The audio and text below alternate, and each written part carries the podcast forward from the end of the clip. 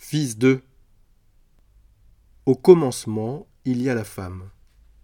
On en parle peu, on la mentionne à peine, ce n'est pas souvent qu'elle est mise en avant, mais on le sait, à l'origine il y a forcément une femme. Pour Jésus c'est pareil. Fils de Dieu, oui, mais né d'une femme. Et avant elle des dizaines d'autres mères qui se sont succédées pour transmettre la vie offerte par le Père de vraies femmes, pas des princesses de contes de fées, des femmes courageuses, indociles au destin qu'on leur a tracé, avides d'une existence qu'elles pourront offrir à leur tour. Matthieu en cite quatre dans cette généalogie. Elles ont des histoires compliquées. Tamar, l'incestueuse, Rahab, la prostituée, Ruth, l'étrangère, et un peu plus loin Bethsabée, l'adultère.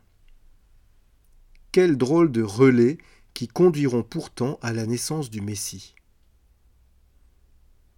Évidemment, il ne s'agit pas de suggérer ici que les femmes sont pécheresses ou je ne sais quelle autre idée préconçue, héritée d'une théologie primitive et ridicule.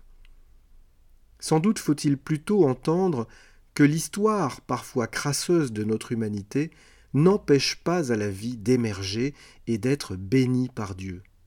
Je dirais même plus, sans ces histoires, parfois sordides, pas de Pharès, pas de Bose, pas de Jobed, pas de Salomon, et alors pas de Jésus. De ces femmes, aux histoires jugées a priori indignes de la transmission de la promesse, est née la vie, et cette vie fut un maillon nécessaire à la venue du Messie. Drôle de constat, non? Comment juger après ça? Faut-il juger?